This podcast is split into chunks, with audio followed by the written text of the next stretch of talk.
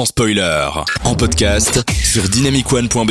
Le lundi soir, entre 20h et 22h, Dynamic One passe en mode cinéma dans Sans spoiler.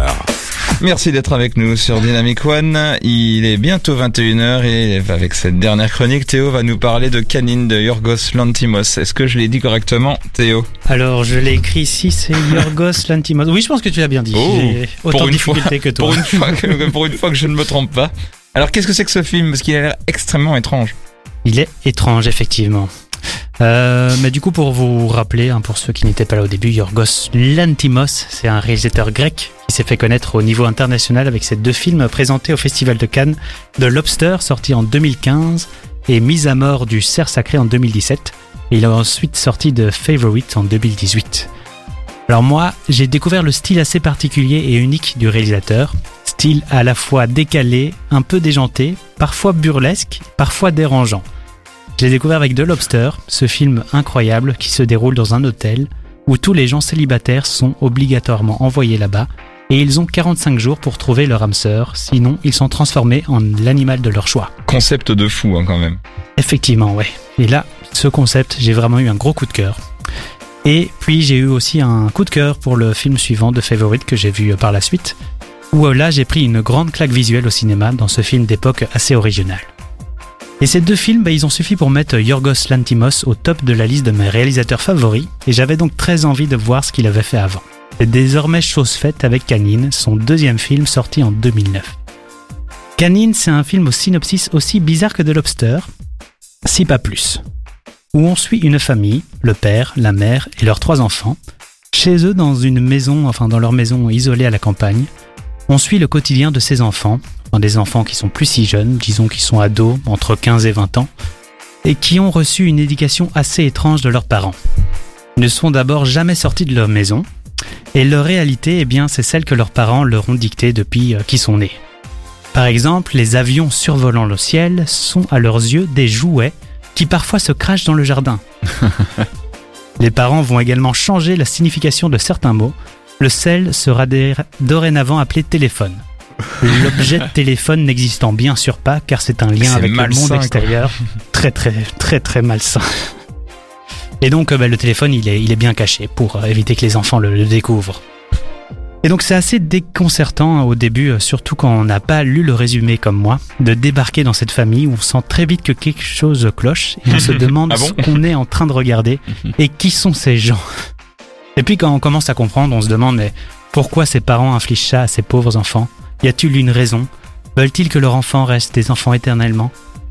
Après, on s'y fait assez vite à cette situation où on suit donc ce drôle de quotidien, où on rigole d'ailleurs parfois tellement c'est absurde. C'est très décalé, mais c'est aussi très dérangeant tant la situation est très malsaine. Mhm. Et c'est assez violent finalement parce que ouais, tout ce que les parents peuvent faire croire et faire à leurs enfants, manipuler, ils ne peuvent que suivre, écouter, faire confiance à leur père, sans se poser de questions, malgré les conneries qu'il peut raconter. Le film est assez bon dans ce qu'il propose. Après, c'est quand même spécial. Moi, je n'ai pas trop trop accroché. Disons que j'aimais beaucoup le concept, le ton du film, les scènes qui s'enchaînent sont vraiment géniales. Mais à un moment, j'en ai eu un peu marre, je trouvais le temps un peu long, ou plutôt je commençais à me lasser de ce que je voyais, j'avais un peu euh, l'impression de ne voir que l'enchaînement de scènes, qui était bien, mais les unes après les autres sans vraiment avancer quelque part. Alors à un moment, bah, ça fait long. Après, ça c'est sur le moment que je pensais ça, parce qu'en repensant au film, en préparant ma chronique, je me suis dit quand même que le film était quand même assez bon, et qu'il était assez intelligent dans sa structure narrative, qui était assez subtile. Il y a, disons, une évolution assez intéressante qui, on ne voit pas trop venir, tellement elle est discrète, mais qui est là avec des scènes clés et Ah, qui est super intéressante. Il y a de l'idée, ouais.